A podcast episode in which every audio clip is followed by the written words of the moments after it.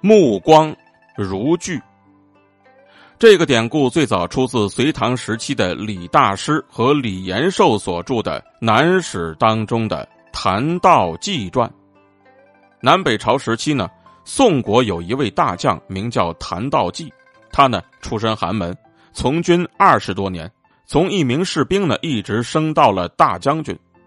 东晋末年，他跟随宋武帝刘裕北伐，屡立战功，所以呢就被擢升为太尉参军。有一次呢，谭道济率领大军攻下了洛阳，当时有人就提议把所有的俘虏全部杀掉，以壮军威。这个时候呢，谭道济急忙制止说道：“绝对不可，安定民心正在今日。”于是呢，谭道济就把所有俘虏全都给释放了。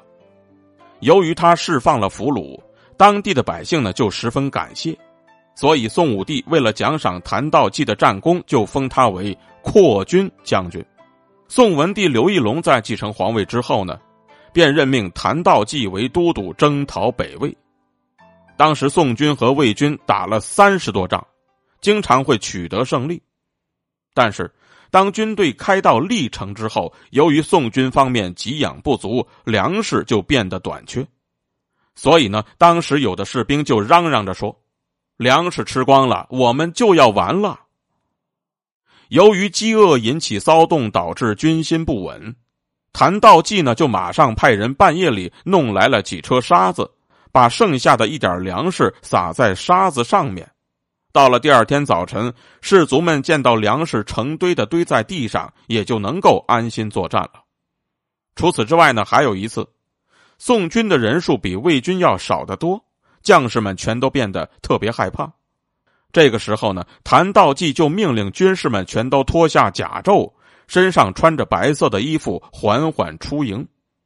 当时魏军认为这是什么计谋，全都不敢袭击，这就使得宋军呢全都安全逃脱了。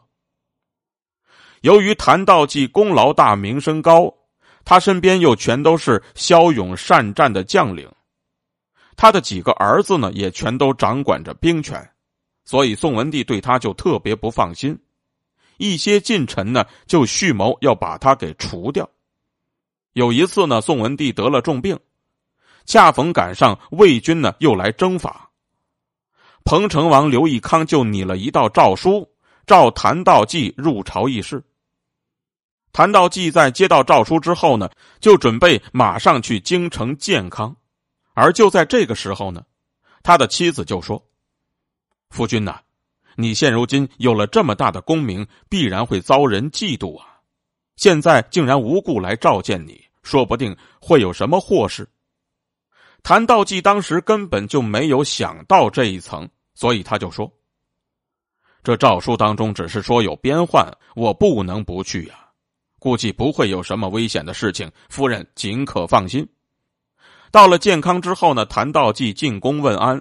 宋文帝神志不太清楚，他问安之后就退出了寝宫。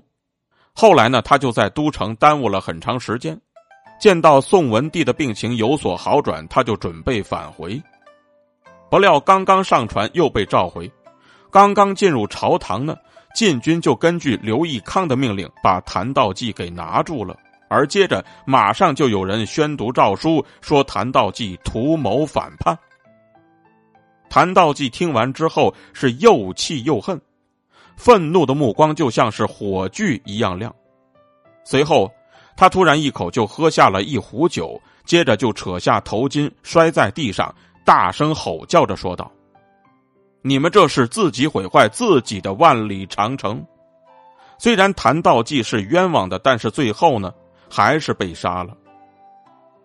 这件事情没过多久，魏军全都听说谭道济已经死了，就开始毫无顾忌的进攻宋国，兵马很快就逼近了建康。